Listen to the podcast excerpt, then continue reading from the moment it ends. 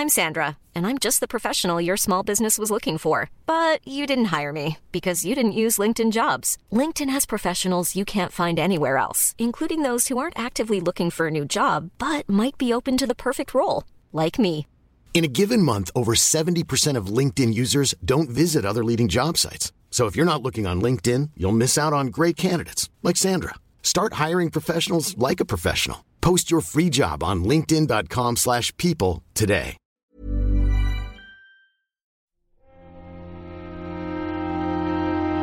Muy buenas a todos y bienvenidos a este anexo de continuación del especial PlayStation 5. Ya sabéis, se me estaba haciendo un poco largo, tenía que descansar un poco la voz porque se me, costó un poco terminar eh, con, buena voz el especial de Xbox y por eso lo hemos partido, no por ninguna otra razón. Me, fal- me faltaban todavía todos los juegos y además creo que vamos a salir un poco beneficiados con esta partición del programa porque mm, se me habían olvidado algunas cosillas en el repaso del especial de, de PlayStation 5 que bueno, alguna de ellas quizá podía ir incorporando en los juegos, ¿no? Pero que creo que está bien también comentar y las he ido apuntando a lo largo de estos dos días de separación y que creo que son interesantes.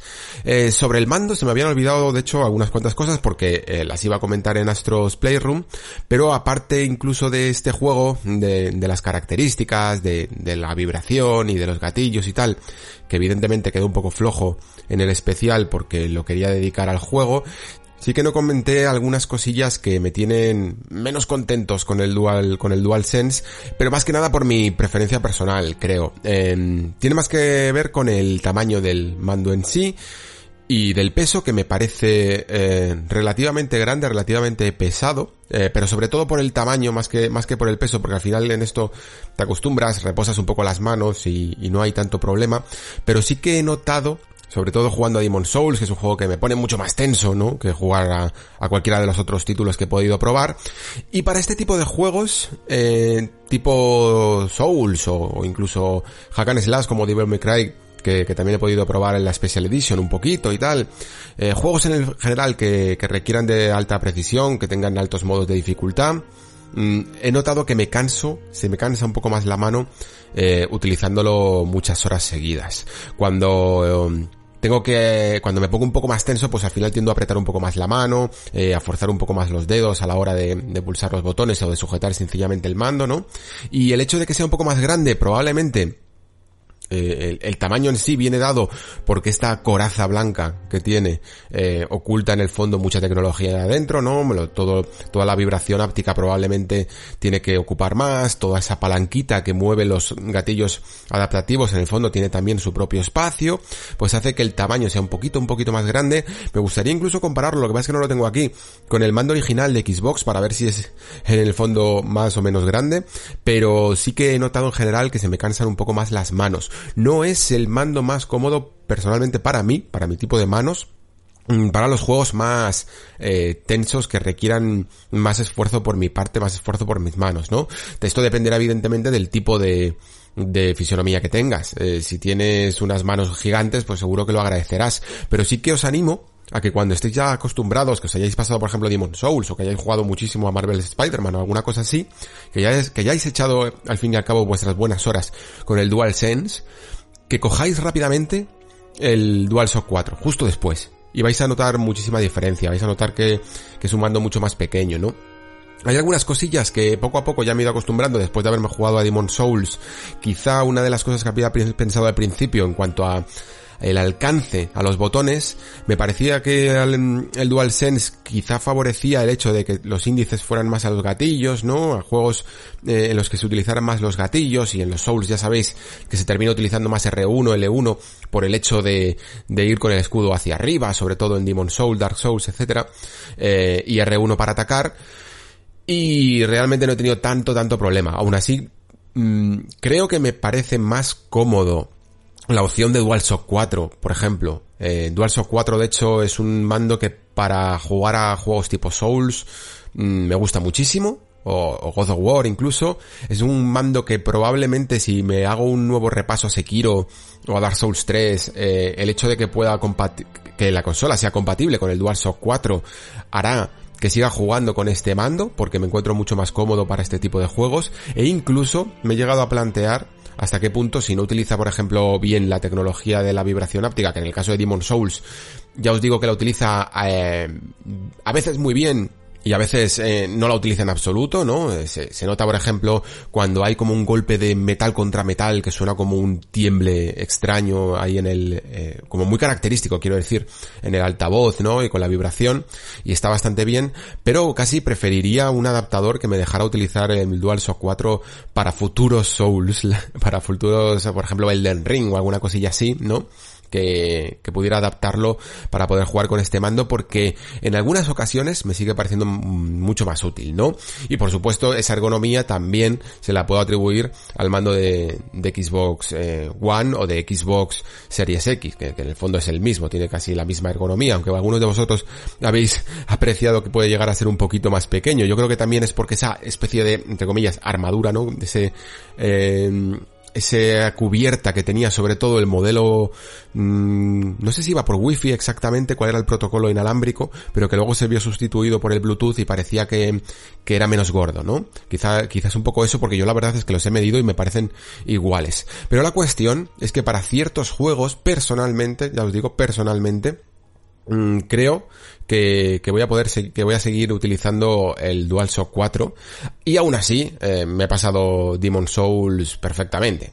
Eh, ningún problema. También es verdad que es un juego que me conozco mucho más y que Demon Souls a lo mejor no te pide tanta no sé, tanta tensión a lo mejor como, como pueda llegar a ser Sekiro en algunos momentos en los que tienes que estar muy muy tensos con combates bastante bastante enérgicos, por decirlo así. Pero eso, que he terminado con la mano un poquito, un poquito más cansada de lo que estoy acostumbrado. También es que evidentemente le he dado muchas horas últimamente, ¿eh? Esto puede ser también. ¿Qué más cosas me dejé? Vale, eh, sobre la retrocompatibilidad sí que comenté que había algunos juegos que te salían unos eh, mensajitos que hablaban de que, bueno, que la que no estaba el juego totalmente certificado, ¿no? Que fuera a funcionar correctamente y que en algunos, si veías este mensaje podía llegar a dar algunos fallos, ¿no? Esto os ponía el ejemplo de Assassin's Creed Syndicate en el que se ha visto que esos fallos pues se pueden trasladar en sombras que bailan en edificios y que eh, hacen casi temblar toda la pantalla. Pero en el fondo parece que te dejaba jugar, ¿no? Y esto, sin embargo, mmm, ya se está viendo en algunos otros juegos que no se va a cumplir del todo, que no van a ser sencillamente fallos gráficos, que puede ocurrir cualquier cosa. Y por ejemplo, con Star Ocean eh, 4, este, esta remasterización en 4K, que por cierto se ve muy muy bien en 4K este juego. Ya tenía un apartado gráfico que para ser de, de, la época de 360 o la Internacional con PlayStation 3 se ve de fábula, de escándalo. Y el caso es que por lo que he podido ver en Twitter, hay algunos usuarios que han estado intentando jugar al juego en PlayStation 5 y en las cargas cuando han intentado eh, seguir adelante no les ha dado de error directamente. O sea que no sé si es algo que es atribuible simplemente a una partida anterior que tuvieras que cargar o sencillamente es que el juego no se puede continuar. Según tengo entendido, mm, da error da error y todavía por lo menos no se puede jugar. Y esto es algo que vamos, que vamos a ir viendo a lo largo de, a, medida que a muchos jugadores vayan probando sobre todo títulos un poco más de nicho y entonces pues de alguna manera a mí por ejemplo me tiene precavido con algunos juegos que todavía me faltan de pasarme sobre todo eh, que son más de nicho del catálogo de PlayStation 4 hasta qué punto los voy a jugar en, en PlayStation 5 muy probablemente me atreva a ello pero si en algún momento me da error pues tendré que mm, copiar la partida eh, guardada, ¿no? En un USB o lo que sea y, y meterlo otra vez en PlayStation 4. Yo personalmente, como tampoco es que venda las consolas, no tengo tanto problema, pero os lo digo para aquellos de vosotros que, que sí que lo hagáis, ¿no? Que, hayáis vendido vuestra PlayStation 4 o vuestra PlayStation 4 Pro para poder comprar eh, la PlayStation 5. Que sepáis que, que esto puede llegar a ocurrir. Y comento esto de las partidas guardadas porque me viene muy bien para hilarlo con uno de los temas que que también se me olvidaron al hablar de los sistemas, de, las funciones de, PlayStation 5. Ya sabéis que con, PS4 se podía copiar eh, tu partida guardada de una manera muy fácil. Puedes hacer... Eh, hacerlo de varias formas. De hecho, si quieres incluso traspasarlas a, una nueva consola, podías conectar las dos consolas por un cable de Ethernet, podías copiarlas en un USB, o podías copiarlas en PlayStation Plus, ¿no? Sin embargo, esta función de copiar las partidas en un USB se va a perder, se pierde en, en PlayStation 5. Las partidas guardadas de PlayStation 5 no se pueden copiar en un USB. La única forma de, digamos, de de poder recuperar una partida anterior en el caso de que haya un auto guardado o, que la quieras llevar a otra consola, que las quieras sacar de tu consola, digámoslo así, es a través del, del eh, PlayStation Plus. Y el PlayStation Plus es una función de pago. Eso es una gran diferencia, ya lo dije, con Xbox, que seas independientemente de si eres mm, Live, Ultimate, eh, del Game Pass, de lo que quieras, siempre tienes tu sincronización de partidas guardadas de forma gratuita, ¿no? Y que me parece genial, aunque ojo, también me quejo de que esas partidas guardadas no se pueden copiar en un USB en el caso de Xbox. Esto de la, de la copia de partidas en un USB a mí me, encantaba, sobre todo a la hora, por ejemplo, de, de querer avanzar un poco más rápido eh, en la caza de trofeos, sobre todo, o también incluso no, ya no solo por los trofeos, sino porque quieras ver en una misma partida mmm, varias rutas sin tener que hacer pasar por una nueva partida más, como en el caso de Sekiro, por ejemplo, o en el caso de Bloodborne. En el caso de Bloodborne, el final es un final en el que tú puedes, no voy a decir nada, evidentemente, pero os voy a contar un poquito cómo funciona. Eh, es un final en el que tú puedes, digamos, alterar, dependiendo de una decisión que haces, conseguir un final u otro, ¿no? Y, y era relativamente fácil que con una sola partida consiguieras todo el platino, porque tú subías tu, copiabas tu partida en un USB, y, y, luego simplemente decidías otra cosa y conseguías todos los trofeos, ¿no? En el caso de Sekiro también hay unas decisiones que según lo que hagas te va a llevar por un camino u otro y hay alguna de ellas que puede llegar a suceder en la mitad del juego, ¿vale? O bueno, a lo mejor un poco más avanzado es la decisión, pero que cambia radicalmente eh, el porvenir de muchos de los combates y de muchas de las cosas que suceden en Sekiro. Y tener una partidita guardada ahí, la verdad es que era muy útil. Ahora, solo lo puedes hacer a través de PlayStation Plus. Yo tengo mi partida guardada en el SUSB en esos puntos críticos de Sekiro, pero en el momento en el que esto ocurra con Elden Ring, pues no podré hacerlo tan fácilmente, ¿no? Muchos, muchos jugadores de Souls muy hardcore utilizan muchísimo este truco, ¿no? Para ir cargándose partidas. Y ahora, pues a no ser que pagues con PlayStation Plus, ya he visto que, por ejemplo, eh, gente a la hora de hacer... Mmm, tanto los tanto los trofeos como, como algunos trucos con esto de la puerta que es que ha salido con Demon Souls eh, hacer esos truquitos ya les he visto con el plus bajando partida de, de la nube y tal para poder hacerlo. Eh, lo cual pues significa que eso que tienes que pasar por caja y personalmente pues no me parece bien con algo que me parece que es tan básico en el fondo como tu partida guardada. Y por último, la última cosilla que se me había dejado un poco ahí en el tintero es el, el modo streaming, más que nada porque yo no todavía no lo he probado, ¿vale? Pero por lo que estoy leyendo es una de las opciones que más sorpresas está dando porque la gente parece que está jugando a PlayStation 5 conectados desde una PlayStation 4 con una calidad muy muy muy decente y de hecho en algunos juegos como por ejemplo Sackboy eh, que vamos, lo iba a comentar de todas maneras, pero lo adelanto. Sackboy es un juego que tiene opciones multijugador, tanto local, y en el futuro también las va a tener online, ¿no? ¿Qué ocurre? Que ese modo online todavía no está pensado, o sea, todavía no está um, incluido, ¿no? O sea, añadirá más adelante con un parche. Pero sin embargo, la gente, a través de este modo streaming, está consiguiendo eh, jugar como si fuera un multijugador local pero añadiendo ese segundo jugador que sería del local a través de las opciones de compartir pantalla o de, ese modo streaming de, de, PlayStation 5 a través de una PlayStation 4. Y están jugando online pero local, ¿no? Eh, simulando un modo online a través del modo local gracias a estas opciones de streaming y me parece increíble que se pueda conseguir esto, la verdad. O sea, es una, es una fórmula de que todos aquellos juegos que tengan modo local eh, automáticamente tengan un modo online. Me parece, me parece fabuloso, la verdad. Mm, voy a probarlo, aunque solo, aunque tenga que hacerlo en unas circunstancias que no sean las idóneas, porque al fin y al cabo voy a utilizar eh, la misma red para las dos consolas conectadas con cables, como una situación demasiado idónea, pero ya os contaré un poco qué tal, qué tal funciona esto, porque la verdad es que me da curiosidad después de haber leído a mucha gente además que va fantásticamente bien. Y nada, pues ya he comentado estas cosillas que se me habían olvidado, vamos ahora con los juegos. Es el Nexo. Une el territorio septentrional de Boletaria. No podéis abandonar el Nexo, pero las archipiedras os guiarán a las tierras exteriores.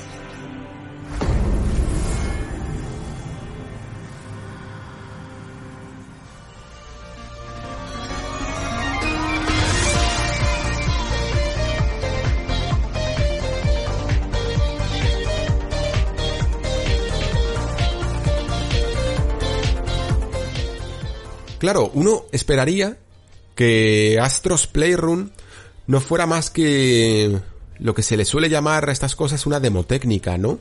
Y probablemente sí que lo sea, ¿no? Sí que se le...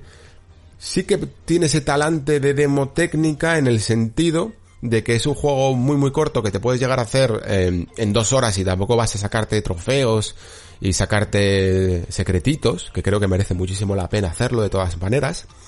Y aparte, eh, es una demostración de lo que es capaz y además una demostración técnica, ¿no? De lo que es capaz el DualSense en, en toda, eh, con, con, todas las eh, incorporaciones que tiene el mando en cuanto a vibración áptica, altavoz, gatillo, incluso micrófono y touchpad, ¿no? Y, y sin embargo, aunque sí, oficialmente le podemos llamar si queréis demotécnica, es un, es un juegazo. es un juego que disfrutas muchísimo en cada momento. No simplemente estás probando como si fuera una demostración las capacidades del mando, sino que te estás divirtiendo con mecánicas de juego. Y yo creo que si te diviertes con mecánicas de juego, no se le puede llamar demotécnica. Mm, directamente. Simplemente sería como un juego corto que además presenta, eh, enfocado en presentar ciertas características, ¿no? De un nuevo hardware. Y eso es simplemente el principio porque la verdad es que a mucha gente que le he ido comentando, en plan juega Astro, juega Astro, cuando abras tu play, eh, lo primero que tienes que hacer, no pongas el Demon Souls, no pongas el, el Spider-Man, pon el Astro, muchos me decían como en plan, de verdad, o sea, a lo mejor pensaban eh, jugarlo, ¿sabes? O, o, o probarlo en algún momento, pero no al principio, ¿no? Y, y es que es lo que tienes que hacer. O sea, es que nada más conectar tu PlayStation y sacar el menú y navegar si queréis un poco por él, lo primero que hay que hacer es poner este juego. Y de hecho, una vez que lo hagáis y, que os maravilléis con él, cuando alguna vez venga algún amigo a casa y tal, por mucho que, que eh, enseñarle la potencia de la consola con un juego como Spider-Man eh, o como un juego con, como Demon Souls, os va a salir mm, mostrarle Astros Player. Porque sorprende muchísimo, de verdad, todas las características del mando en un juego que las aprovecha al 200%, ¿no? O sea, creo que no va a existir en todo el catálogo. Esto a lo mejor a la gente le saltan las alarmas. Pero creo que hasta cierto punto puede llegar a ser lógico viendo todo lo que hace. Pero creo que no va a haber ningún juego en toda la generación que aproveche también el mando como Astros Playroom. A no ser que saque, que el propio Team Asobi saque su propio juego de plataformas o de lo que sea, ¿no? Que en ese caso seguro que también. Pero es que este título está hecho para, vamos, para quemar tu batería si hace falta a base de, de, que todos los estímulos que puedan incorporar sean más con el, con el diseño del, del mando. Y probablemente también se va a hablar mucho de esto, ¿no?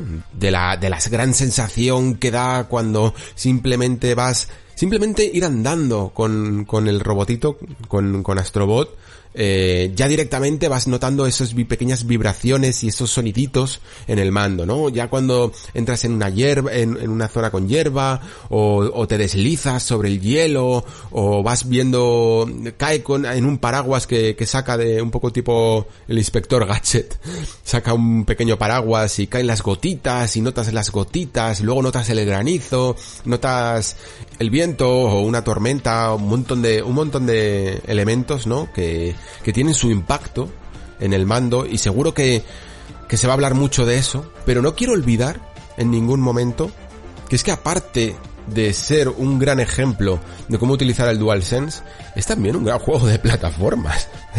ojo, yo siempre lo digo, ojo al Team Asobi, porque hasta cierto punto puedo llegar a entender que muchos de vosotros no hayáis probado Astrobot eh, Rescue Mission, que, es un juego de realidad virtual y que por ello hay mucha gente que se lo haya llegado a perder porque no tienen las PlayStation VR y tal.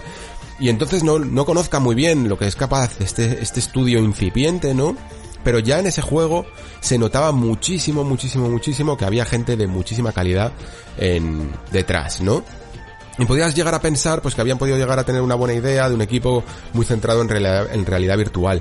Pero creo que Astros Playroom también denota que hay gente que sabe muy bien diseñar mecánicas de plataformas, por en este caso, eh, más allá del entorno virtual y por lo tanto no descartaría que en el futuro les dieran un proyecto mucho más completo incluso porque vamos, creo que tiene aquí Sony un, un estudio nuevo que se ha, eh, que ha salido prácticamente de la nada y que le ha venido, vamos, de, como si fuera de la cantera, ¿no? Completamente regalado, sin tener que ficharlo.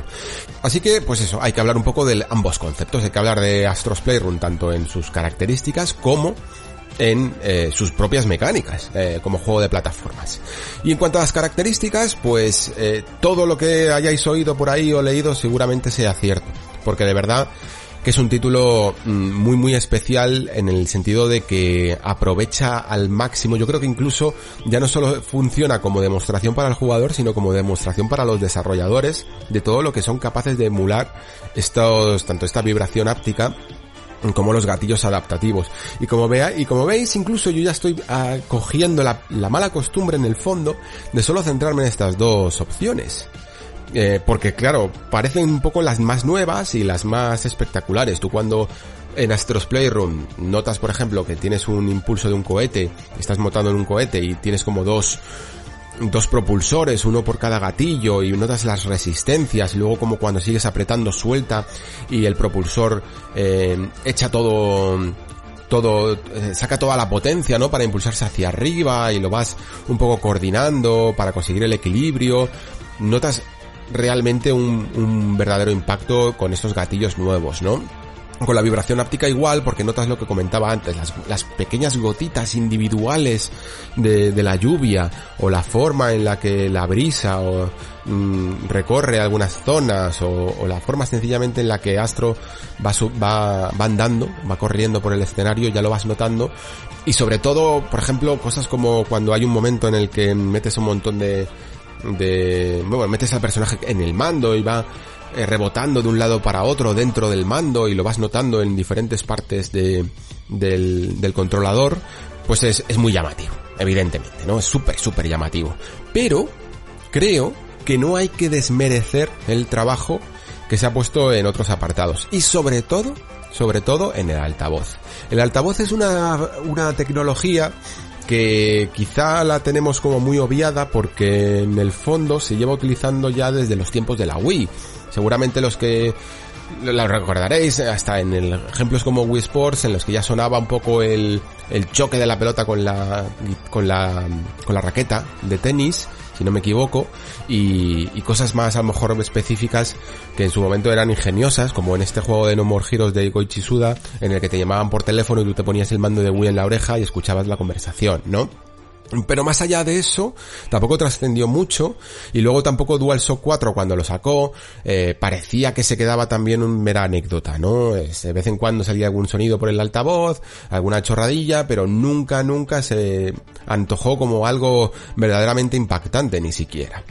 Y sin embargo, creo que en este DualSense sí que se va a notar muchísimo. Porque yo ya lo estoy notando tanto en Astros Playroom como por ejemplo lo que os comentaba antes de Demon Souls, ese, esa vibración que suena por ejemplo en el choque de, de una espada de, de dos superficies metálicas, que suena como con una reverberación metálica muy fuerte. Eh, es realmente el producto de la buena conjugación entre la vibración áptica y el altavoz.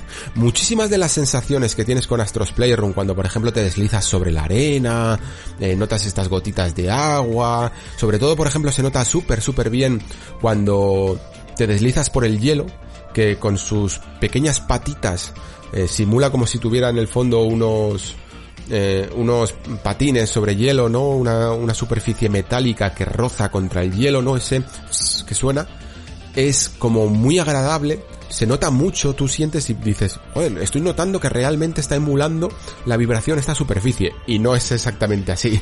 Es la conjugación de un sonido que aparece en el altavoz que suena como eso, como raspar con un metal hielo, más la vibración lo que te hace sonar eh, tan melódico, no tan armónico. Y esto sucede con absolutamente todo. Se han programado, se han grabado y, y se han eh, programados para que suenen específicamente por este altavoz un montón de efectos de sonido que son únicos y que solo suenan por, por el altavoz del mando, un altavoz que además tiene muchísimo más rango, suena muchísimo más, más nítido, no, no tan nítido como un altavoz normal, pero lo suficiente para que tenga como un espectro mayor, ¿no? Eh, diferencia también muchísimo más el, el estéreo que, que el anterior, que el anterior mando, y esa combinación con la vibración genera ciertos efectos que, que funcionan francamente bien y que, y que por separado, si solo hubiera vibración o si solo hubiera sonido, no, no llamarían tanto la atención. Por eso digo que, que no hay que menospreciar nunca lo que puede llegar a hacer tecnología incluso que ya salió en su momento. Al final no se trata solo de, de innovar o de, o de intentar lo, siguiente nuevo, ¿no? Sino que muchas veces se trata de la correcta, eh, el correcto uso de las herramientas que tienes a tu, a tu alcance, ¿no? Y yo creo que, por ejemplo, el altavoz del mando fue una de las cosas que no se utilizó correctamente en esta presente generación. Otra de las que no se utilizó apenas nada, y en este caso quizá porque bueno pues porque realmente eh, no funcionaba del todo bien. Era ese el touchpad no el touchpad de de, de, DualShock 4 no iba del todo bien, no iba del todo fino. Eh, acostumbrados, como decía antes eh, en el anterior programa, a, a estar todo el día con, con, el teléfono y con el pulgar seleccionando una pantalla táctil objetos y que tenga una precisión milimétrica, utilizar el touchpad de, del DualShock era casi una tecnología obsoleta, ¿no? Y este touchpad, las pocas veces, que la verdad es que no lo utiliza mucho, pero las pocas veces que Astro lo usa, realmente notas que tiene muchísima, muchísima más precisión. Y el micrófono, pues realmente solo se usa casi como de la misma forma que se hacía en juegos de Nintendo DS, ¿no? Que era una forma de soplar para que, yo que sé, para el típico molinillo que empiece a, rodar, el típico ventilador y cosillas así. Pero luego aparte, fuera de Astro, todavía no lo he probado, pero se asegura que, puedes mmm, dictar, ¿no? Algunos mensajes. Y para aquellos que os mováis mucho por mensaje de texto en el, en el propio ecosistema de PlayStation pues puede ser bastante útil tener el micrófono que por cierto es un micrófono que viene activado de serie. Esto es bastante curioso porque además la forma de silenciarlo es mantener una lucecita encendida, que yo entiendo que, que, gasta más batería. Yo la verdad es que preferiría que fuera al revés, ¿no? Que siempre estuviera desactivado y que tú tuvieras que pulsarlo y se encendiera esa lucecita para indicarte que está en funcionamiento. Vamos, a mí me parece casi más coherente. Yo no sé por qué lo han hecho así. A lo mejor en el día de mañana con una, con una actualización se puede un poco eh, cambiar esto. Vale, pero Astros Playroom, como digo, no es solo el funcionamiento de, de, de, todas las funcionalidades del mando, sino que creo que es un gran juego y creo que es un juego muy, muy, muy inteligente porque hace dos cosas bien. Es un gran homenaje a toda la marca PlayStation. Es un juego que utiliza perfectamente, que, que usa, la, usa la nostalgia a su favor, pero una nostalgia bien entendida, y no solo eso, sino que además coge toda esta nostalgia, bien entendida, y empieza a aplicar mecánicas de juego en base a, esa propia nostalgia. Es decir, tú no solo ves un, de repente unos eh, sticks por ahí en el fondo decorativos que son sticks que parecen setas y, y, y eh, son una inspiración, son un homenaje a los sticks del DualShock 3 o del DualShock 2, ¿no? Sino que los utiliza evidentemente para que sean como pulsadores que puedas saltar como si fueran muelles de toda la vida, ¿no? Cuando ves un cable del mando de PlayStation 1 y el clásico conector, ¿no? Al, a la consola que tiene, que tiene esta superficie muy ancha y tal, pues todo ese cable funciona en el fondo como una cuerda por la que tienes que, que, balancear para, bueno, por la que tienes que pasar haciendo equilibrio, ¿no? Para llegar a otras zonas. Muchísimas opciones de muchísimos eh, elementos clásicos de PlayStation se utilizan siempre como mecánicas de juego. Y el hecho de que en los propios juegos de PlayStation, pues por ejemplo, se haya utilizado mucho esta mecánica de, de Uncharted, de, de, de escalar una pared y de saltar de un sitio a otro, eso hace que en el juego también lo vayas a ver, por ejemplo, ¿no? Es como digo, la nostalgia bien entendida no es sencillamente el hecho de poner cosas para que te recuerden a otras y te dé una sonrisa, que a veces también las utiliza, sino que tú notas que estás siempre, eh, que todo está justificado, desde el punto en común que tiene este, como el menú principal, ¿no? Que es como una especie de mundo que, de nexo, que, que, engloba varios niveles, cuatro niveles, y cada uno de ellos tiene una, es una presentación sobre una característica eh, clave del ecosistema de PlayStation 5, pero después dentro, por ejemplo, uno de ellos es, yo que sé, la, la, autopista SSD, ¿no?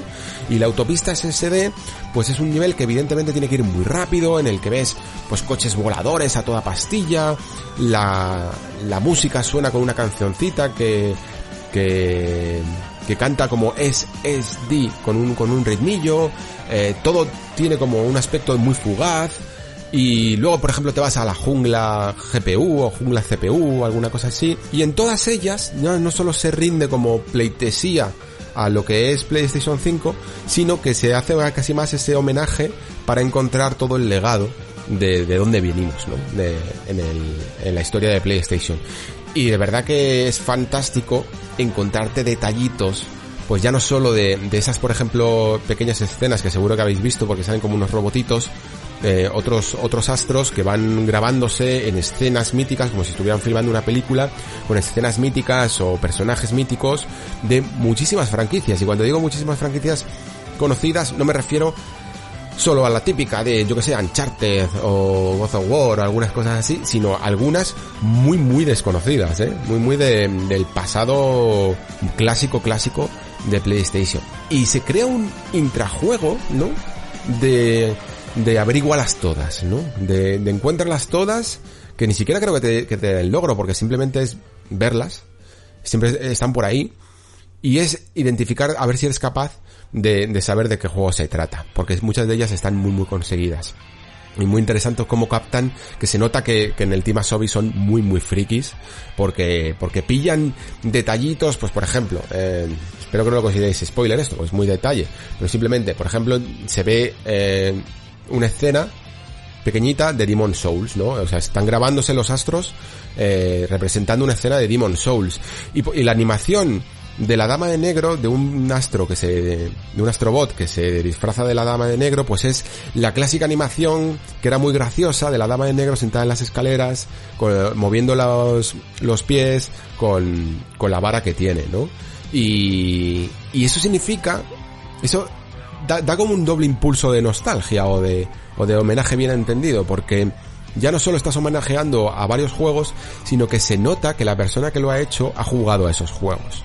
Y los tiene tan conocidos que ha cogido escenas muy, muy míticas, ¿vale? Y aparte de ello, pues sí que hay eh, mogollón de coleccionables, ¿no? Mogollón de cosas que puedes eh, conseguir para meter en ese menú principal que comentaba, en el que está dividido también en cuatro regiones, cada una por Play 1, Play 2, Play 3, Play 4, incluso se añaden eh, accesorios y consolas portátiles de PSP, PS Vita y accesorios de las consolas portátiles, puedes conseguir hasta la PSP cámara, eh, una tarjeta para Vita, bah, cosas increíbles, de verdad, fabulosas. Y, y ves detallitos de, de hasta cuando consigues el modelo de, de, PlayStation 3 consigues el modelo bueno, el de la PS3 FAT de 60 GB el, el, original, de 60 o de 80, no me acuerdo exactamente. Ese que se abría la tapa, ¿no? Que tenía una, eh, el hardware de PlayStation 2 en su interior y, y que se abría la tapa y veías incluso la, las ranuras de las tarjetas eh, SD o CF que tenían en el interior. Cosas tan guays como que mm, una, una cosa súper tonta que, que, yo descubrí hace, hace poquísimo, creo que hace dos años o tres años, de hecho, en el que no sabía para nada, en absoluto, y habiéndola tenido toda la vida en casa, que el logo rojo de PlayStation 2 se giraba eh, para que la pudieras poner, orientar en base a si la consola la ponías en vertical o en horizontal. Yo como siempre la tenía en horizontal, pues ni me fijé, la verdad, ni lo toqué. Pero se puede girar, ¿no? Pues hasta eso puedes hacer que se gire, ¿no? Es, es increíble, de verdad, el nivel que se ha puesto en un juego que como digo, ¿no? Eh, siempre se puede poner entre comillas casi como un eufemismo que, mm, que es una demo técnica. Y luego, aparte de estos detalles que ya son eh, divertidos de por sí, creo que, que también es eh, importante remarcar que como buen plataformas que es, en el fondo está muy inspirado también en mecánicas de Nintendo, ¿eh? pero a lo bestia, a lo bestia, a lo bestia. Desde las típicas formas de saltar y y planear con unos un poquito de tiempo con unos cohetes y tal el, el propio movimiento de Astro se antoja mucho a clásicos plataformas de Nintendo. Muchas de las mecánicas y de las situaciones que, que suceden a lo largo de los, de los niveles los habrás visto probablemente en muchos juegos de Nintendo incluso a nivel de que hay uno que casi homenajea a un juego que a día de hoy yo diría que es muy desconocido como Donkey Kong Jungle Climber, que es un juego de, bueno, yo jugué la versión, una versión que salió en Nintendo DS, que me parece que era como una especie de secuela espiritual, o bueno, secuela, de, del original que me parece que si no me equivoco estaba en Game Boy Advance, ¿vale? Y era un juego muy clásico de, de agarrarte con los gatillos, eh, en los momentos adecuados con un Donkey Kong que giraba automáticamente. Es bastante eh, original el planteamiento y súper súper básico de ese tipo de juegos que os digo que se han perdido, ¿no? Porque el concepto portátil de diversión instantánea se ha ido perdiendo, ¿no? Y, y lo vais a ver aquí, lo vais a ver en, en uno de los momentos en los que consigues unos trajes especiales en Astros Playroom. Realmente en general la inspiración yo creo que la veo muy clara en mecánicas de Nintendo. Pero sobre todo en cuanto a las propias herramientas eh, que utiliza um, Astros Playroom, eh, de esto hablamos de la vibración, genera un debate que yo creo que es importante, ¿no? He dicho antes que probablemente ningún juego en toda la generación llegue a igualar lo que ha hecho aquí el Team Sony. Eh, principalmente por lo que digo, porque a lo mejor tampoco es que sea necesario que se utilice tanto, tanto, tanto todos los recursos no hace falta, ¿vale? Pero sí que creo que, que este juego va a poner en evidencia, digámoslo así, hasta qué punto otros estudios puedan llegar a obviar estas herramientas. Creo que lo comentaba en el programa anterior, ¿no? En la primera parte, que, que en un juego que creo que fue de The Stranding, había alguien que salía en los títulos de crédito simplemente como especialista en el diseño de la vibración del mando.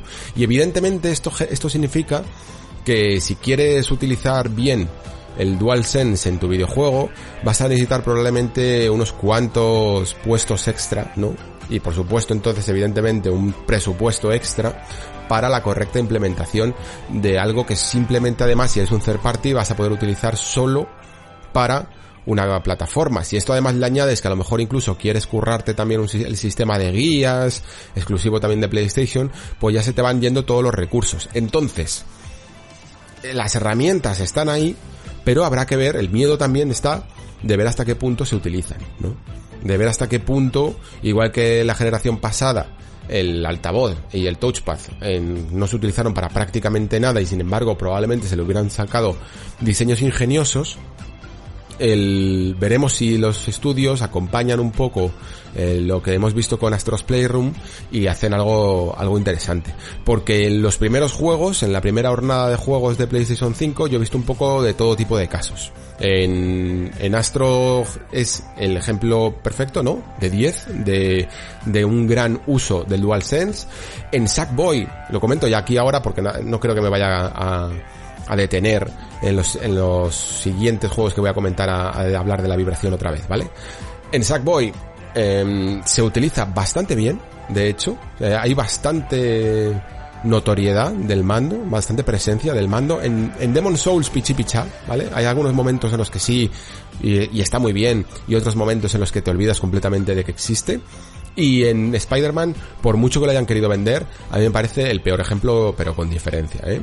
Hasta el punto de que incluso el hecho de balancearte con las telarañas, con los gatillos adaptativos, me parece hasta, hasta con, hasta una sensación que es peor que si no tuviera los gatillos. Yo de hecho los desactivé. Porque apretabas hasta la mitad, generaba esa, eso que hace la palanca de, de, de cerrarte el camino a la mitad, ¿no? De la telaraña intentando hacer parecer como que estaba simulando la tensión de sujetar la telaraña y el resultado que a mí me dio es que parecía que estaba como roto, ¿no? Como que no podía pulsar el, el, el, gatillo hasta el final del recorrido y me sacaba un poco de quicio, no me gustaba. El sonido de la telaraña tampoco estaba muy conseguido, sonaba, sonaba muy flojo, no se acompañaba de una buena vibración áptica. Esto que decían de que, bueno, los poderes de Miles Morales, que son como medio eléctricos o algo raro, que se iban a notar de un lado para otro del mando, a mí no me lo pareció en absoluto. general, eh, muy mal. Y esto yo creo que es un buen ejemplo de todo el espectro de lo que puedes conseguir o no conseguir con el DualSense. Dependerá mucho, en el fondo, de los desarrolladores y de su interés por ello, ¿no? Y ya por cerrar con Astro, decir simplemente una cosa. Ojalá todo, ojalá todo hardware siempre viniera con un juego de, aunque sí, aunque le llamemos demo técnica, pero un juego de demostración gratuito, porque la gran, la buena sensación que te deja, el buen gusto de, de, encontrarte ya en la consola con algo que esto no es evidentemente invención ninguna de, de PlayStation, ¿eh? que esto lo tenemos desde, vamos, desde la Master System con Alex Kidd, ¿no? Yo creo que es algo que, que, el jugador agradece muchísimo, muchísimo, muchísimo. Seguro que en su momento también eh, yo es que no lo recuerdo menos porque tuve las consolas, eh, la PlayStation 1 más tarde, pero siempre te contaban de los míticos CDs llenos de, de demos, ¿no? Que te acompañaban muchas veces el catálogo y que, y que en su momento les sacabas muchísimo partido, ¿no? Este tipo de cosas molan mucho. Y, y, sobre todo también demuestran que la consola tiene como un carácter innovador, ¿no? Siempre que, por ejemplo, eh, Nintendo sacaba un WarioWare con, aunque no te lo regalaran, ¿sabes? Pero siempre que sacaban un juego que se supone que estaba hecho para sacar, para exprimir las características del hardware, sabías que ese hardware en el fondo estaba intentando hacer cosillas nuevas, ¿no? Y por eso te sacaban WarioWare Touch, y, explotaba las características de la táctil. Te sacaban el, el de el WarioWare también para Wii, que no me acuerdo exactamente, el Smooth Moves me parece que se llamaba, lo tengo por ahí, y, y, hacía también cosas ingeniosas con el Mando, ¿no? O, aunque el Mando en el fondo ya tenía su propia demo técnica como era Wii Sports. Eh, hasta, hasta Wii U, para demostrarte un poco lo que se llamó en su momento eso de juego asíncrono, si no me equivoco, que se llamaba así, te sacaba Nintendo Land con un montón de ejemplos de cómo podías jugar sencillamente en la tableta, en el tableto mando, cómo alguien podía estar mirando a la pantalla y el otro al mando, este tipo de cosas, ¿no? Hasta el Wii Party de la Wii U es súper, súper divertido en este tipo de cosas. En fin, que a mí me gusta mucho que todo hardware siempre siga intentando hacer la innovación. Y de hecho, una de las cosas que siempre os he dicho que, que me parece hasta cierto punto irónico es que Switch me parece la, la consola que, que, menos ha innovado de los últimos años de Nintendo, ¿no? Precisamente por esto, porque su carácter híbrido hace que se, se juegue exactamente igual tanto en portátil como en televisión, ¿no? Pero en el fondo, cuando tenemos el juego, un juego por bandera que intente demostrar características relativamente únicas, eh, se tuvieron que ir con One to Switch a esto de la vibración HD y se quedó un poco en una anécdota, ¿no? Uno de los juegos que intenta demostrar características únicas más desapercibidos de, de todos los que he mencionado. Eh, y Astros Playroom creo que entra en esta categoría de esa de ese regalo que te hacen y que ayuda muy bien al mostrar un poco el talante y la filosofía de una consola nueva. Y yo creo que todo el mundo lo está recibiendo por ello eh, tan tan bien, ¿no? Muy bien, pues visto entonces Astros, vamos a vamos con Sackboy. Gracias a ti pude refugiarme en este nexo. Ahora resido aquí y rezamos por los héroes que se enfrentan a los demonios.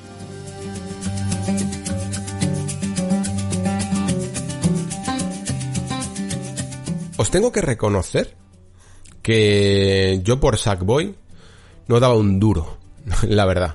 Eh, ya no solo, independientemente de, de lo afín que seas al universo Little Big Planet, me daba hasta un poco de miedo pensar que a lo mejor, yo que sé, Sumo Digital es un, es una compañía un tanto ecléctica, ¿no? Que se mete en muchos fregados, en muchos géneros, y el género del plataformas es un género tan, tan personal. A mí, de hecho, como lo vais a comprobar probablemente, eh, no es el género que más eh, a gusto me siento reflexionando sobre él porque aunque he jugado a muchas plataformas a lo largo de mi vida pero tiene unas particularidades que creo que hay gente que tiene que que debes de ser como muy hardcore no del género de las plataformas para encontrar todas sus mecánicas y cómo funciona todo no como para poder analizarlo bien y yo a lo mejor no soy, no tengo ese tipo de perfil, hago lo que, ah, intentaré hacer lo que pueda, ¿vale? Pero sí que os reconozco que no iba con buena cara a Sackboy una aventura a lo grande. Me parecía a lo mejor el más genérico de todos los juegos de, de primera hornada de PlayStation 5. Y esto era lo que me estaba pareciendo, de hecho me lo estaba reforzando la idea de los primeros niveles, porque se veía un juego súper, súper, súper sencillote, ¿vale? Eh, muy, muy básico, en los primeros niveles, con un apartado artístico relativamente agradable, ¿no?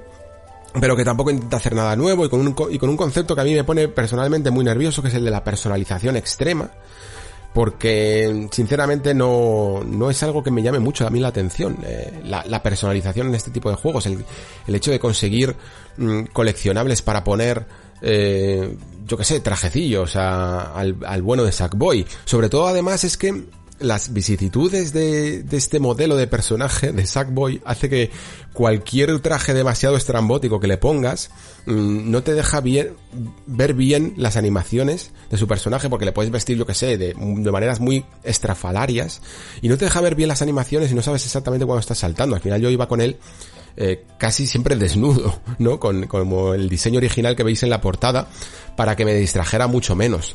Y esto es algo que en el fondo sí que me ha acompañado, sería casi la única crítica que tengo del juego, porque es lo que más me ha acompañado a lo largo de todo, de toda su estructura, que es esto, la personalización no me, no me llama mucho la atención. Pero, a medida que me fui terminando el primer mundo, eh, ya empecé a ver ciertas genialidades en algunos de sus niveles que dije, va, esto no me lo esperaba, esto no me lo esperaba, esto no me lo esperaba. Y se fueron acumulando y se fueron acumulando. Y fue algo que me llamó muchísimo la atención porque además yo tengo un concepto de las plataformas bastante distinto a lo que puede llegar incluso a ser eh, Sackboy, ¿no? Porque en general las plataformas, eh, quizá por herencia nintendera, pero yo creo que no, yo creo que en el fondo casi todos se, se establecen por estos patrones, eh, tienen una, unas leyes, por decirlo así, Mm, muy muy prefijadas, ¿no? Es decir, casi siempre se presenta una mecánica, ¿no? Una mecánica muy básica, como, como puede ser sencillamente saltar o, caer después de un salto en un enemigo, ¿no? Y aplastarlo. Es una de las cosas más básicas. Suelen tener ciertos terrenos en los que el desarrollador te coloca como un campo de pruebas para que vayas dominando esa mecánica, ¿no? Primero te hace, te pone en un entorno seguro, esto casi es de teoría de juego 101, como se dice, ¿no? Primero te pone en un entorno seguro, en el que te presenta esa mecánica y que de hecho, si no la superas, ¿no? No puedes salir de ese entorno. Mm, un salto que si no lo haces, no puedes seguir adelante, ¿no? Eh, esto casi me recuerda a lo que ocurrió con el tutorial este de Cuphead, en el que este periodista, no sé, Kahashi me parece que se llamaba, que no, no conseguía pasárselo, ¿no? Pues en el fondo lo que estaba era en un entorno seguro, en el que el juego se, a su vez, se asegura de que tú eres capaz de dominar una mecánica antes de seguir adelante, ¿no? ¿Por qué hace esto? Porque tiene que asegurarse de que el jugador la domina para después ponerle en, en un desafío un poco mayor, ¿no? Y ese desafío pues ya te puede incluir que es que tengas que hacer saltos más complicados, que tengas que hacer saltos más grandes, que tengas que eh, caer eh, después de un salto en un enemigo, o que incluso tengas un scroll eh, lateral automático que hace que tengas como un tiempo para conseguir hacerlos, ejecutar los saltos con un poco de presión, ¿no? Esto va, el desarrollador va haciendo que cada vez más, cada vez más, el desafío se vaya superando y son como exámenes, ¿no? Son exámenes que le ponen al jugador asegurándose de que puede eh, conseguir todas estas tareas y todo ese cúmulo de mecánicas normalmente se engloban después en un jefe final que las tiene casi todas, las que has aprendido. Esto se ve, por ejemplo, muy bien en, en Ori and the Blind Forest, ¿no? El, el árbol Gensu o Ginsu se llama, ¿no? Que creo que es uno creo que se llamaba así, y es uno de los niveles mm, más míticos y mejor diseñados de, para mí de todo Ori 1 y 2, ¿vale? En el que esta mecánica que lo habréis visto, que es la más característica, en la que te suspendes un momento en el aire, eliges con una flecha donde impulsarte y sales impulsado al lado contrario, ¿no? Es muy característica te la están poniendo basado exactamente en todo lo que acabo de comentar. Primero te la enseñan, entorno seguro, eh, un sitio donde solo puedes escapar utilizando esto, después te ponen enemigos, después te ponen eh, varios combos en las que puedes ir utilizándolo una y otra vez, una y otra vez, sin caer al suelo, ¿no? Y luego te dicen, vale, pues ahora el árbol. Y en el árbol, pues hay una escena súper mítica en la que va subiendo el agua, tienes que escapar en un tiempo adecuado porque hay un scroll vertical automático, ¿no? Y tienes que hacer todas las acciones correctísima, correctísimamente, porque, porque si no los haces a la perfección, no, si no demuestras todo lo que has aprendido, mm, no te superas el nivel. Y esta armonía de diseño es característica de todos los, de casi todos los buenos plataformas, ¿no?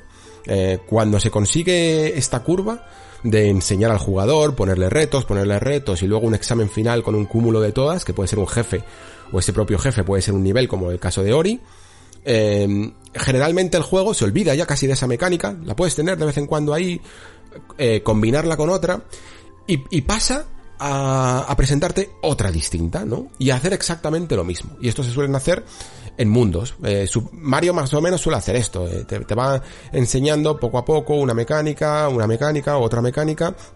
Y va, y va desafiándote con ellas, ¿no? Creo que Sackboy no lo hace, ¿vale? Creo que Sackboy tiene otra perspectiva que por eso a mí al principio me iba sorprendiendo y decía, qué raro, qué raro que no, que no esté del todo eh, profundizando tanto en sus mecánicas a lo largo de los mundos, ya lo voy recorriendo y tal, pero sin embargo lo que hace es avasallarte con, con ideas nuevas todo el rato, todo el rato. Y es que además no se le acaban las ideas. Tú dices, vale, tengo este segundo doble salto, esa pequeña suspensión en el aire que haces tipo Yoshi, ¿no? Y, y sí, el juego poco a poco, pues sí que vas a notar que te va, que va tirando de desafío para, para, para ayudarte a comprender mejor esa mecánica y a que seas más experto en ella. Pero sí que es cierto que en vez de ponerte al límite con ella, las va combinando con cada vez más y más. De repente puedes, yo que sé, pegarte a las paredes. Eh, y, y, se conforma un juego que parece casi un tipo, en algunos momentos, un poco Mario Galaxy, ¿no? Porque esa manera de pegarte a las paredes, que es metiendo los pies en una especie de sustancia pegajosa, pues en el fondo hace como si no hubiera gravedad, como ocurre en los planetoides de, de Galaxy. Eh, en otras ocasiones te encuentras un gancho. En otras ocasiones te encuentras una cosa que hace que puedas planear muy, durante más tiempo. Eh, en otras puedes agarrarte a las superficies de otra forma, ¿no? Eh, coger trajes especiales que, que, tienen efectos durante ese momento. Niveles Además, por ejemplo, que puedan tener características especiales. Tienen niveles en los que hay este scroll automático que, clásico de, muchos juegos de plataformas tradicionales, ¿no? Tiene niveles eh, con música, haciendo casi un homenaje a lo que hacía eh, Rayman Legends, me parece que Origins, no, Origins no lo hacía, era Legends solo. Eh, con, con, estas piezas musicales en las que todo el nivel va a ese ritmo de la música y muchas de las acciones que te pide hacer son casi en el momento en el de que los beats de la canción, ¿no? Pues todas estas cosas está todo el rato hasta el final, pero hasta el, hasta el quinto nivel, hasta el quinto mundo, está sin parar, sin parar de mostrarte una y otra y otra y otra y otra. Y entonces muchas veces se genera la, la sensación de que dices, vale, es cierto que el desafío nunca termina de tener ese loop tan bueno como en Ori, ¿no? En el que te van mostrando la mecánica, la, la, ejecutas, subes el desafío, etcétera, etcétera. Pero es que me lo estoy pasando tan bien con lo variado que es, con las grandes ideas que se le ocurren, que, que no echo de menos en el fondo nada. Y es que aún así, el juego aunque al principio sí que parece que peca un poco de facilidad y en algunos momentos lo mantiene durante toda la aventura, pero sí que poco a poco va elevando un tanto más el desafío. Hasta el punto de que me ha recordado muchísimo, muchísimo a Super Mario 3D World. Super Mario 3D World es un juego que tiene también, que tiene la misma estructura este Sackboy que él. Tiene sus cinco mundos, tiene eh, eh, mundos secretos, tiene niveles secretos, tiene desafíos, tiene además esa característica de ser un juego tirando a fácil. Porque, porque Mario 3D World es un juego que, que durante los primeros cuatro mundos es tirando a muy fácil y de repente pega unos picos de dificultad al final que flipas. Y en el mundo 5 y en mundos secretos y en desafíos extra puedes llegar a sufrir y a sudar y a, y a, que si quieres buenos, buenas marcas o si quieres terminar el nivel bien o si quieres conseguir todos los coleccionables te puede llegar a costar.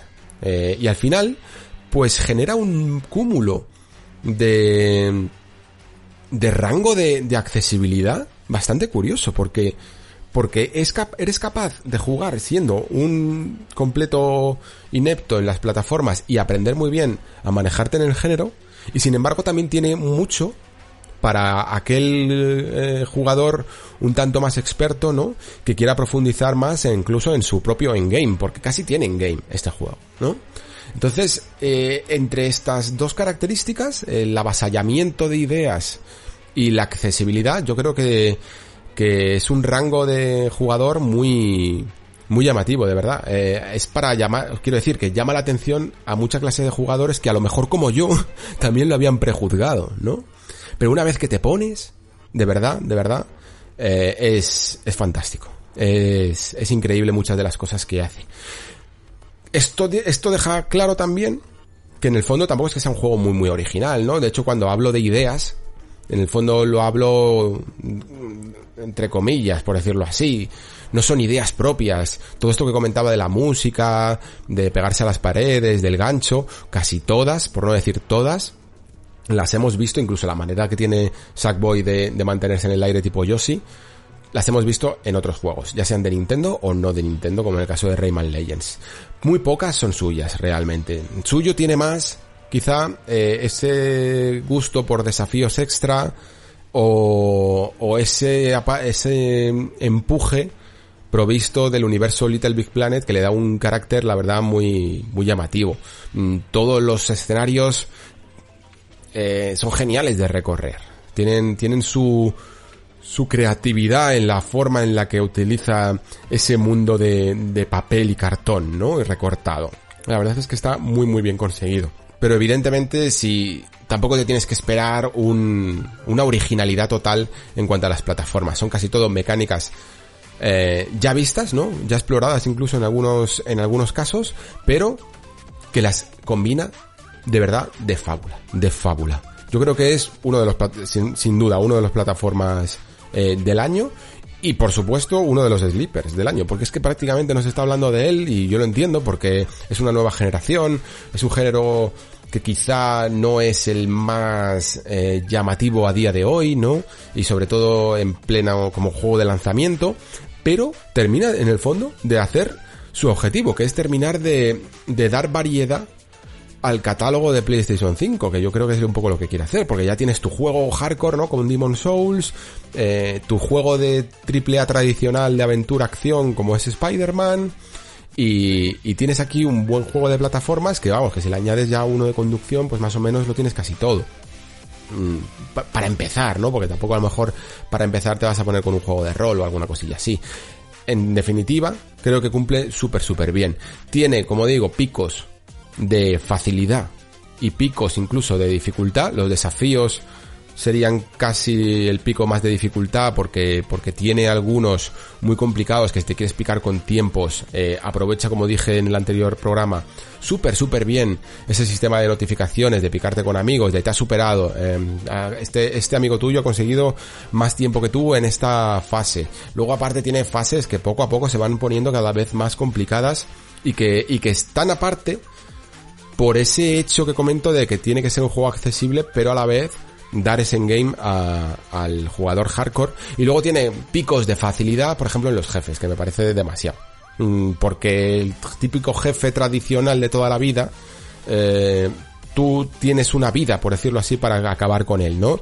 Tienes tus dos toques, en este caso, y si los pierdes y te matan, pues tienes que empezar desde el principio del jefe. Y aquí no. Aquí si tienes siete vidas, puedes estar haciendo continúes y continúes y continúes hasta acabártelo. Y aunque sea por inercia, te lo terminas acabando. Y pierde mucho del ensayo y error de, de, de interiorizar las mecánicas del jefe para mejorar, ¿no? Creo que han pecado ahí de dar demasiadas facilidades quizá al jugador con los jefes, la verdad. Y luego aparte, pues me falta un poco, que yo no he podido probar, eh, es el multijugador. Porque aparte tiene fases que están específicamente diseñadas para jugar entre dos. Pero como el sistema online todavía no está activo, yo no he podido jugar y por la situación la verdad que estamos ahora mm, de pandemia, pues la verdad no es la mejor, la idónea para eh, jugar en local. Lo que pasa es que bueno, pues ha salido este truquito que yo en su momento no lo conocía, ¿no? Y, no he podido probar la, el, el, modo multijugador.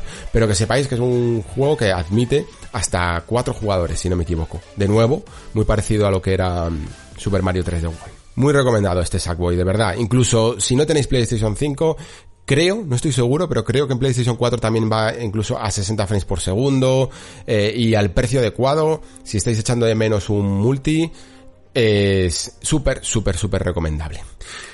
Y bien, pues ya terminamos con Spider-Man Miles Morales. Vamos con ello. ¿Vienes a por almas demoníacas? ¿O a salvar esta tierra y destacar entre los héroes? Va, da lo mismo. Eres como el resto de los prisioneros del Nexo. Seguiremos viniendo mientras sigamos matando demonios.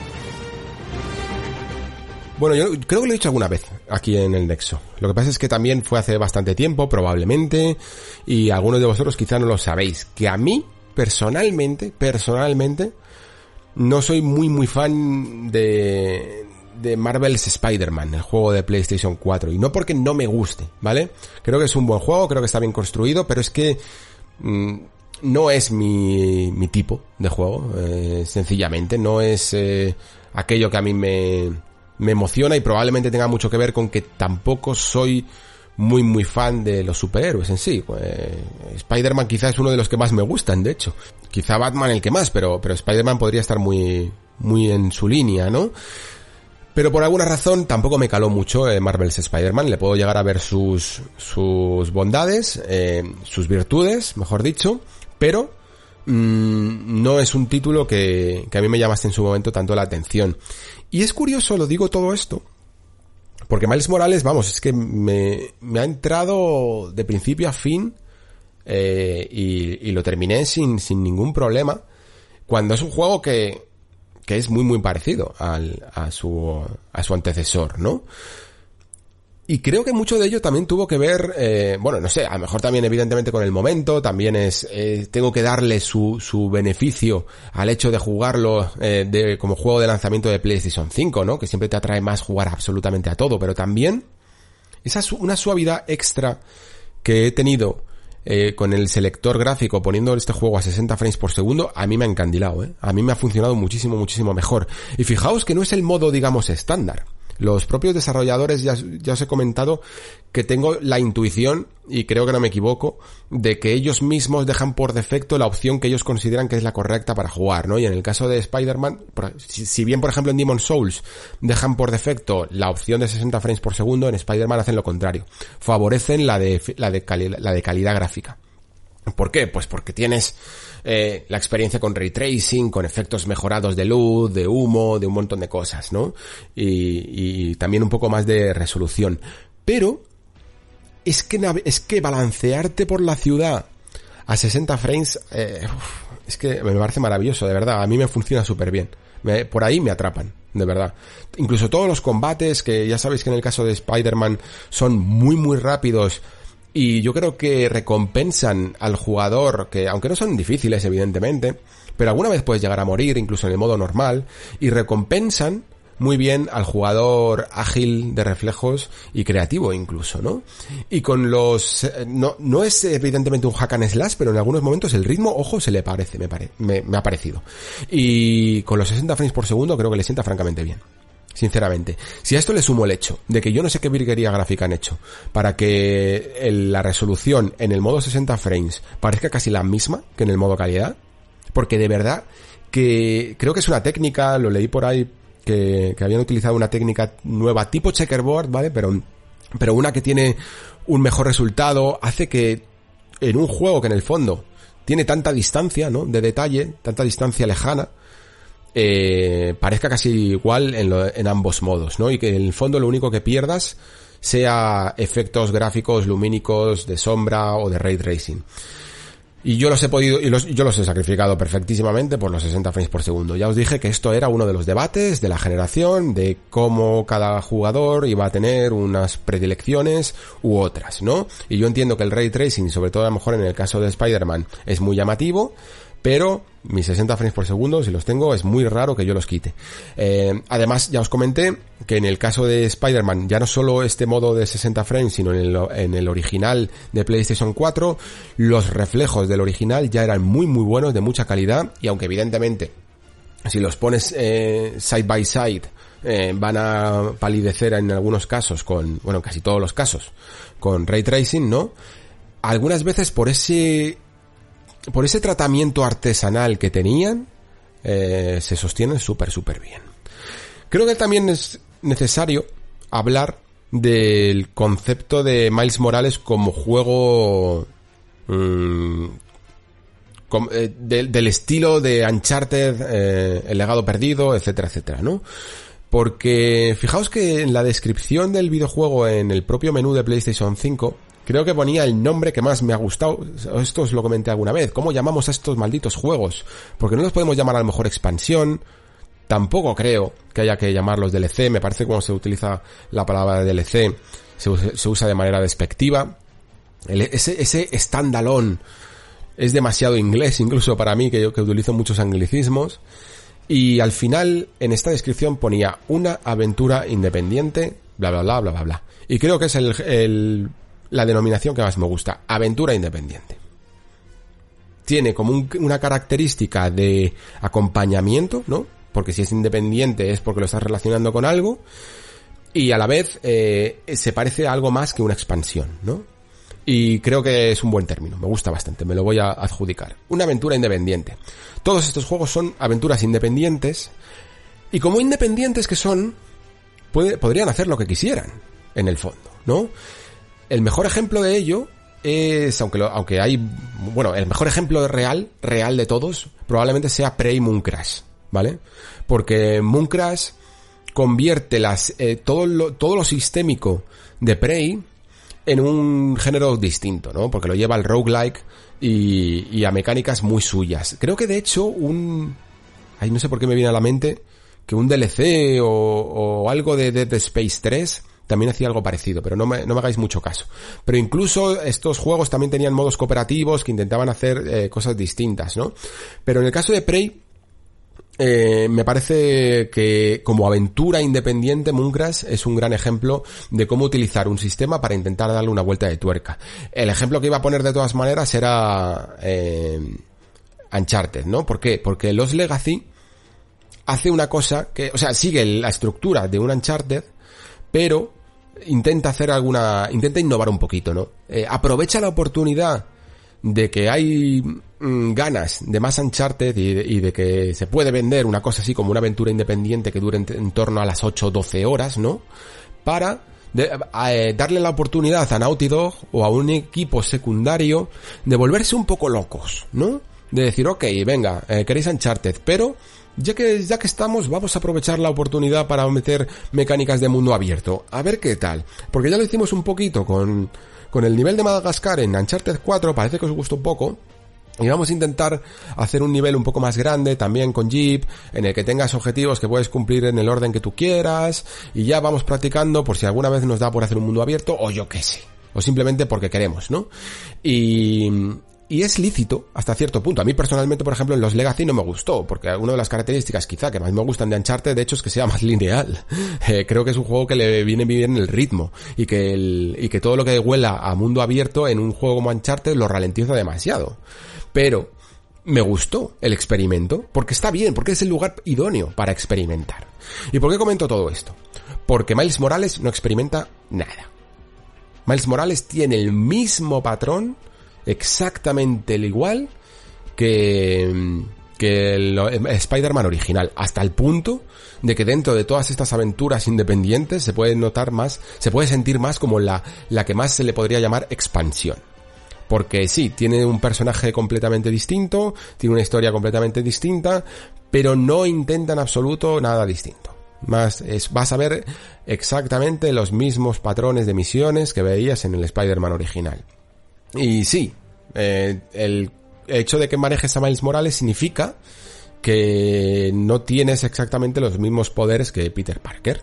Y por lo tanto sí que hay una, divergencia con las, eh, con algunas mecánicas de juego, pero al final casi todos los combos en el fondo eh, llegan al mismo sitio y, y, se ejecutan casi de la misma manera, ¿no? Y eso hace pues que sea el más continuista de todos. Y además, eh, me tengo que seguir centrando aquí porque incluso en lo narrativo tiene cosas interesantes a la hora de conjugarlos, a, la hora de comparar los dos, ¿no?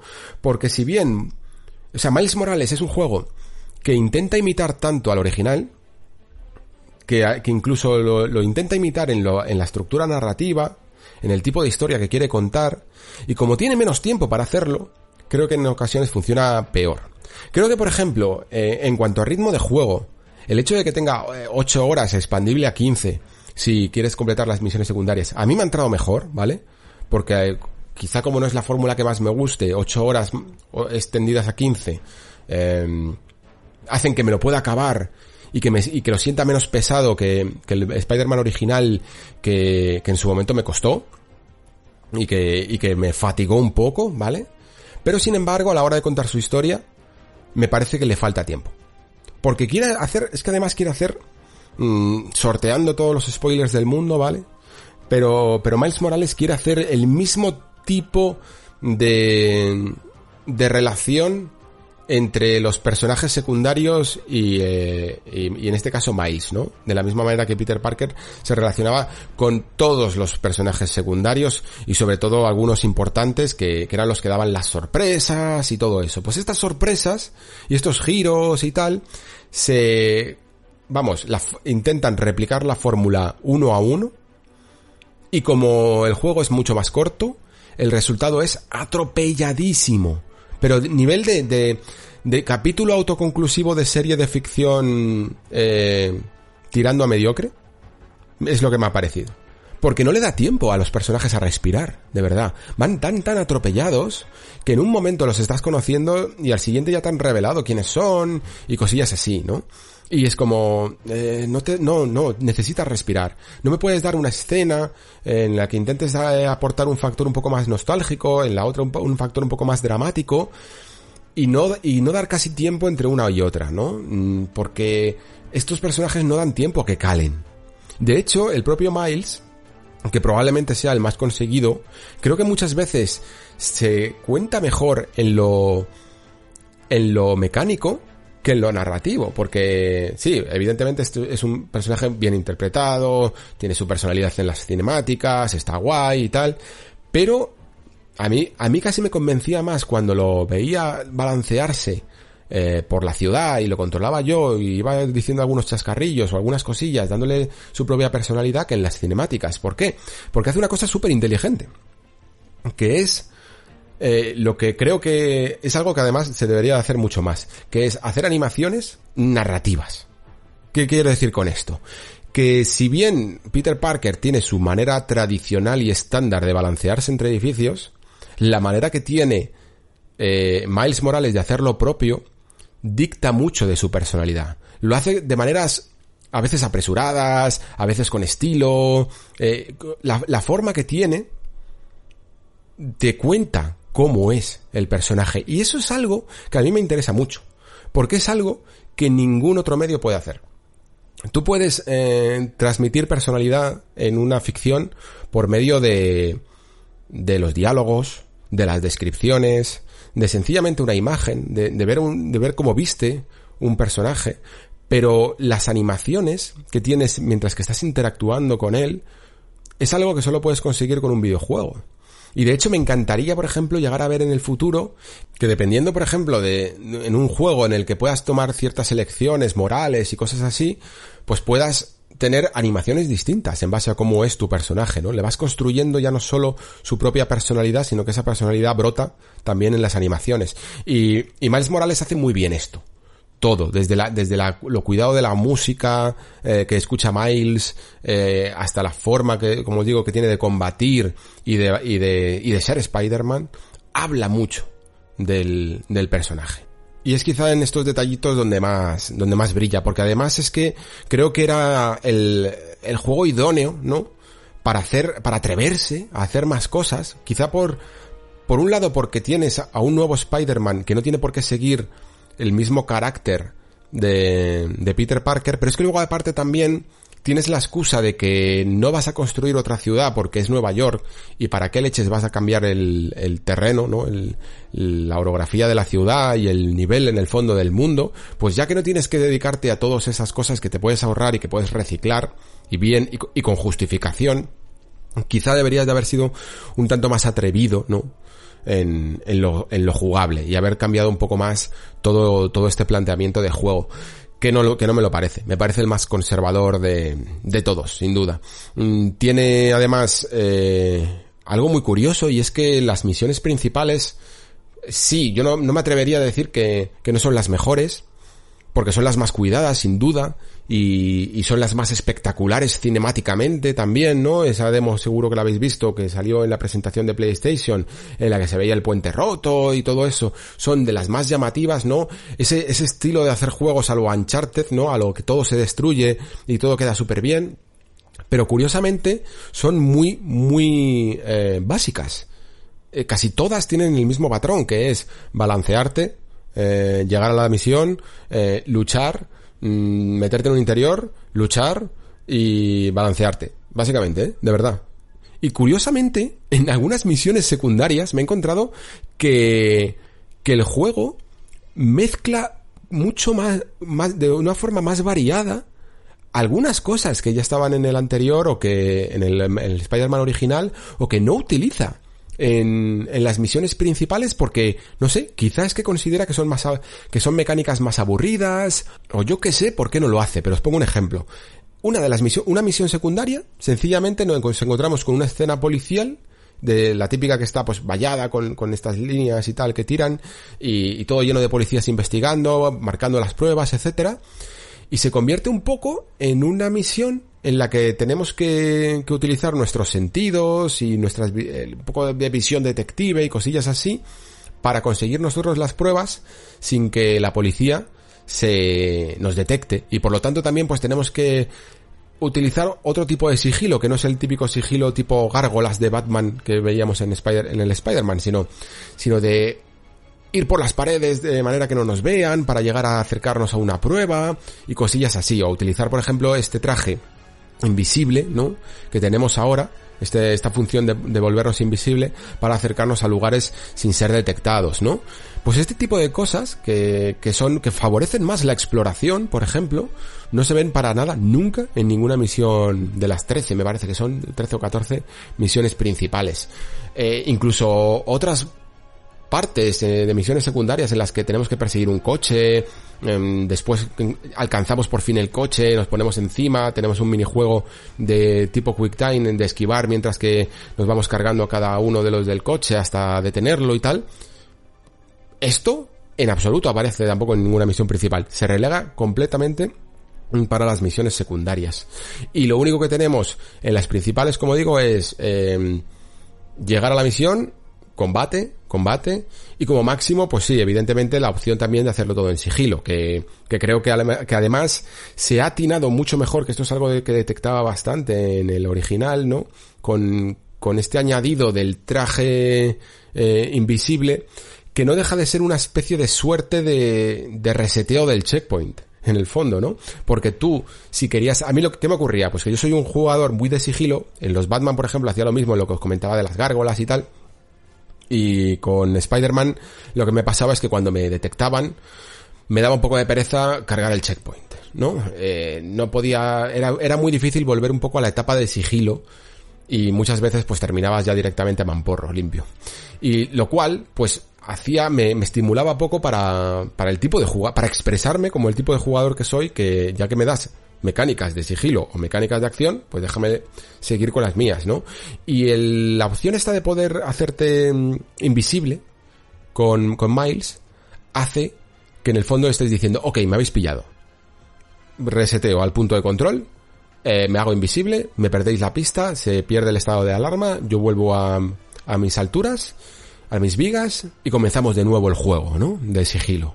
Y una pequeña cosa que cambia en, de un juego a otro, a mí ha hecho que, que, me llame muchísimo más la atención, ¿no? Porque favorece más el, y me deja expresarme mejor como ese tipo de jugador que soy. Así que todas estas cosas, el, un ritmo más conseguido por el hecho de, de ser un juego más corto, un apartado técnico que me da la opción incluso, ya no solo de que se vea mejor el juego, sino de que me da incluso la opción de, de verlo más fluido y mecánicas favorables de sigilo, pues han hecho que, que un juego que se me atragantó en su momento, pues eh, aquí su expansión o su aventura independiente, como queráis llamarlo, pues eh, me la haya pasado casi de seguido, ¿no? Con el detalle, ¿no? De, de, que la parte narrativa yo creo que sí que se queda muchísimo, muchísimo, muchísimo más coja de verdad. No funciona. No funciona la estructura de, de cómo contó su historia y qué contó eh, el Marvel's Spider-Man de PlayStation 4 con lo que hace Miles Morales. Tenía que haber hecho, yo creo, su propia fórmula, ¿no? Centrarse en sus propios conflictos, en vez de seguir tan al pie de la letra muchos de los de las claves y, de las buenas partes, de las buenas facetas narrativas que tenía el original. Porque no da tiempo, ni se hace de manera atropellada, como digo, y no resulta ni tan fresca, ni tan, ni tan mítica eh, con los personajes que hay aquí. Y eso es un poquillo lo que os puedo decir, que, que espero que simplemente os sirva como, como opinión contraria, ¿no? Porque ya os digo que, que no es mi tipo de, de experiencia y por favor no toméis entonces esta reflexión tanto como una recomendación porque no soy el público objetivo de, de Marvel's Spider-Man. Me cuesta más entusiasmarme a lo mejor con cosas que un fan de, que viene ya directamente de ser fan del personaje, eh, te puede estar agradeciendo y, y notando porque está súper bien como Insomniac ha clavado los trajes o estos detallitos de Miles que ya estaban desde el cómic o cualquier cosa, ¿vale? Y que yo directamente pues no soy capaz porque no soy fan. Entonces, ya os digo, eh, es una opinión que, que evidentemente es algo limitada por mi parte y que simplemente he querido destacar un poquillo lo que, lo que he llegado a ver. Y con esto, pues terminamos ya un poco el anexo, que al final pues han sido eh, 3 horas y 20, me marca el reloj, más o menos casi el mismo tiempo que le dedicamos al especial de, Xbox Series X. Como he apuntado algunos detalles que se me habían olvidado en el anterior especial, pues se me ha ido 20 minutos de más. Calculaba que iba a ser una hora de anexo. Eh, espero que os haya mm, gustado este especial, eh, que ha sido bastante durillo de hacer porque, porque ya llevo un poco de cansancio acumulado con toda la cobertura de la nueva generación y lo que me falta todavía, porque la semana que viene sí que tenemos ese monográfico de Demon Souls y ese, y ese monográfico sí que va a ser completamente único sobre el juego, ya sabéis que es un título que, que tiene mucho que ver, evidentemente, con este podcast, con el Nexo, eh, tampoco lamentablemente voy a poder contar con con ayuda por, por lo que os he comentado, porque me cuesta ahora mismo eh, cuadrar agendas con gente y tal, con el, con el niño, y, por lo tanto, pues mm, me voy a aventurar yo solo, modo offline, ¿vale? Eh, para jugar sin mensajes, sin cooperativo, sin nada, completamente solo para cubrir Demon Souls. Creo que no va a hacer falta que me meta a lo mejor en mucho tema de spoilers, aunque a lo mejor, yo que sé, si me da por ahí en su momento y lo veo necesario, eh, le hago un pequeñito espacio al final del programa para los que lo, ya hayáis jugado al original, pero más o menos eso va a ser el contenido de la semana que viene. Y para el futuro, pues ya sabéis que todavía nos quedan unos cuantos juegos también por cubrir. Uno de ellos me habría gustado que fuera mm, Assassin's Creed Valhalla, pero aunque lo tengo y lo he estado jugando y llevo como tres o cuatro horas, la verdad es que lo estoy dejando de lado. ¿Por qué?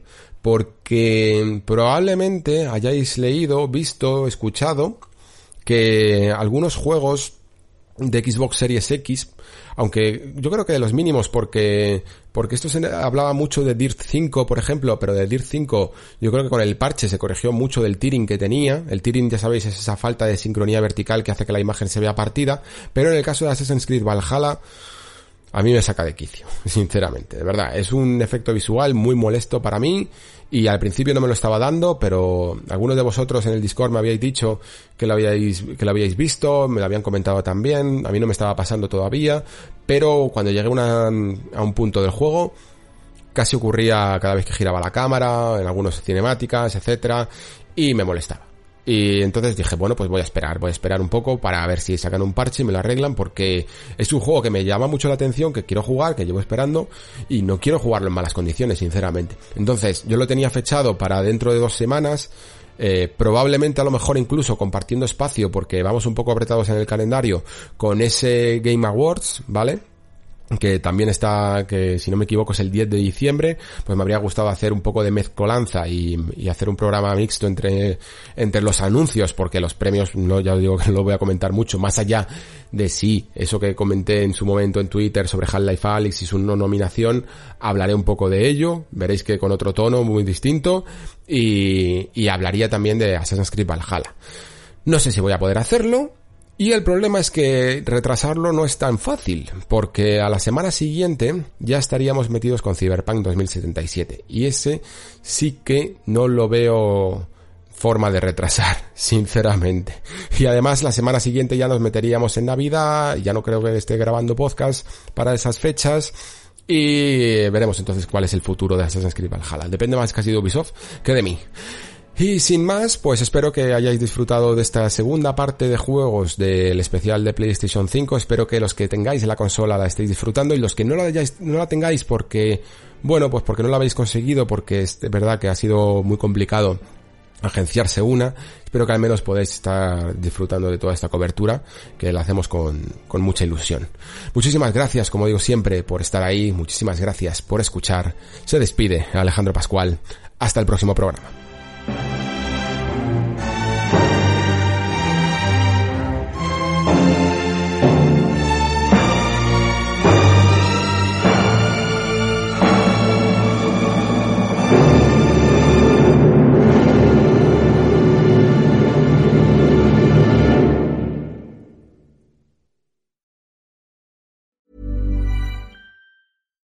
Hi, I'm Daniel, founder of Pretty Litter. Cats and cat owners deserve better than any old fashioned litter. That's why I teamed up with scientists and veterinarians to create Pretty Litter. Its innovative crystal formula has superior odor control and weighs up to 80% less than clay litter.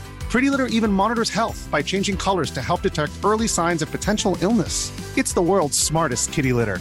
Go to prettylitter.com and use code ACAST for 20% off your first order and a free cat toy. Terms and conditions apply. See site for details.